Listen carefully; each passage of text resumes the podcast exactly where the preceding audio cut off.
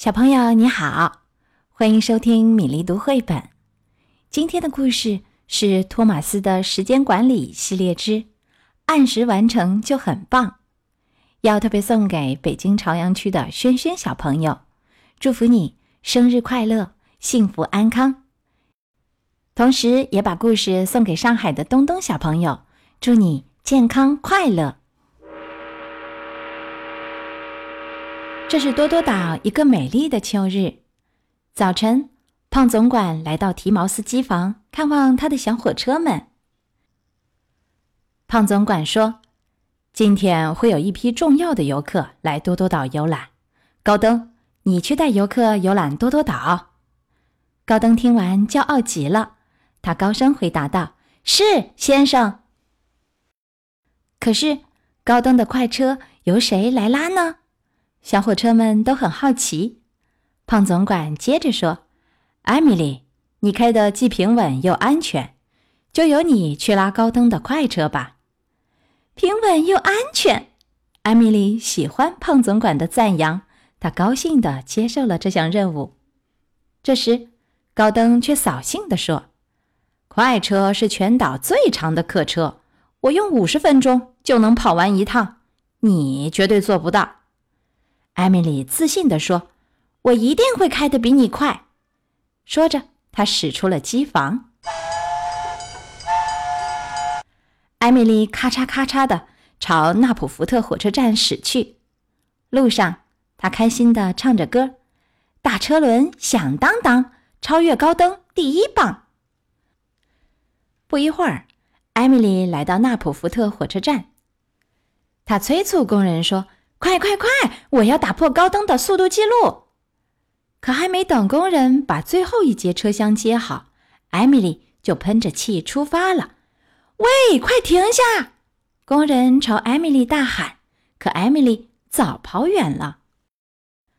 快车比艾米丽想象的更加沉重，她费力地行驶在铁轨上，呼哧呼哧地喘着粗气，说：“我的缓冲器要爆了。”半路上，艾米丽遇到了托马斯。她不想让托马斯看到自己吃力的样子，于是艾米丽强打起精神，对托马斯大声说：“我要打破高登的速度记录，我会成为最最完美的小火车。”艾米丽越开越快，一个多小时后，她顺利环岛跑完了一圈，竟然用了这么长时间。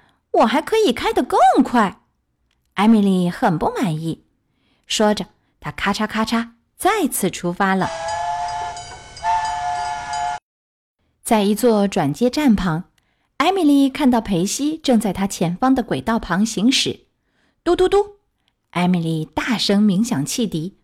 突如其来的汽笛声把裴西吓坏了，可艾米丽却飞快地从裴西身旁驶过去了。五十分钟过去了，艾米丽跑完了第二趟。这次她追平了高登的速度记录。可是艾米丽还想要更快，再跑一趟。这次我一定会比高登更快。艾米丽一直给自己鼓劲儿，丝毫没有停下来休息一会儿的打算。艾米丽来到一个信号灯旁等红灯，托马斯也在这里。嗨，托马斯。我已经追平了高登的速度记录，接下来我一定会超过他的。”艾米丽得意地说。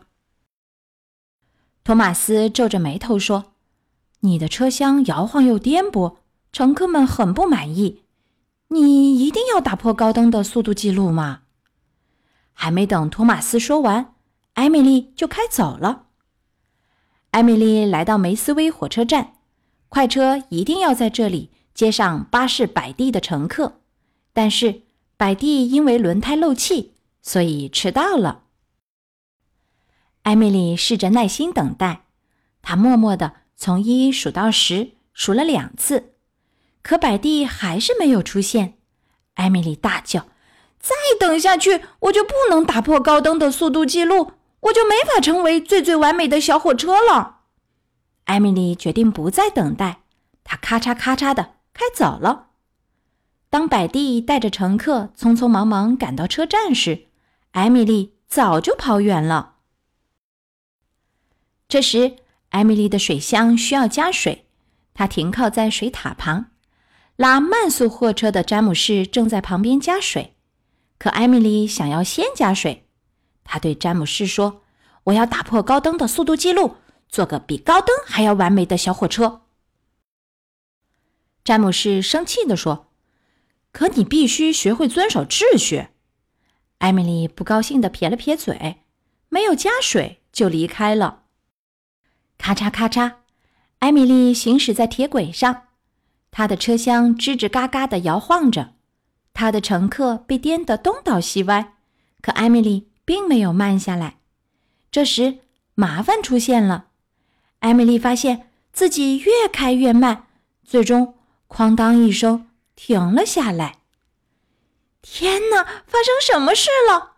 艾米丽惊讶的大叫：“原来，她水箱里的水全用光了。”她想要喷气。但是没有水，糟糕！这次我不能打破高登的速度记录，不能成为完美小火车了。艾米丽沮丧极了。这时，詹姆士带着胖总管来了。胖总管非常生气：“艾米丽，你落下了一节车厢，丢下摆地的乘客，还颠簸你车厢里的乘客。”艾米丽难过的说。对不起，先生，我只是想比高登更快、更完美。胖总管说：“平稳又安全才是你最大的优势。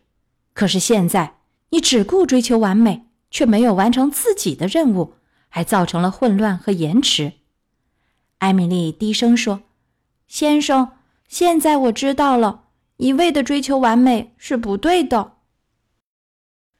那天中午。胖总管派詹姆士来帮助艾米丽。詹姆士拉着艾米丽驶过码头，越过田野，最后把她送到了修理厂。詹姆士说：“剩下的工作就交给我吧。”艾米丽不好意思地说：“谢谢你，詹姆士。”在修理厂，艾米丽遇到了托马斯。艾米丽惭愧地说：“对不起，托马斯，当初我真该听你的建议。”托马斯笑着说。没关系，其实我想说，还是平稳又安全的艾米丽最完美。今天的故事按时完成就很棒，希望轩轩和东东小朋友喜欢。接下来我们要读一首唐代诗人岑参的诗歌。岑参在外方为官，在遥远的边疆遇到了一个入京的使者，使者要到首都长安去。而岑参有职务在身，不能还乡，并且两个人是在路上偶遇，也没机会写信托这个人带回去。逢入京时，岑参。故园东望路漫漫，双袖龙钟泪不干。马上相逢无纸笔，凭君传语报平安。今天的故事和诗歌就到这里，小朋友们有喜欢的绘本故事，欢迎在微信公众号“米粒读绘本”留言点播。小朋友们，我们下周再会。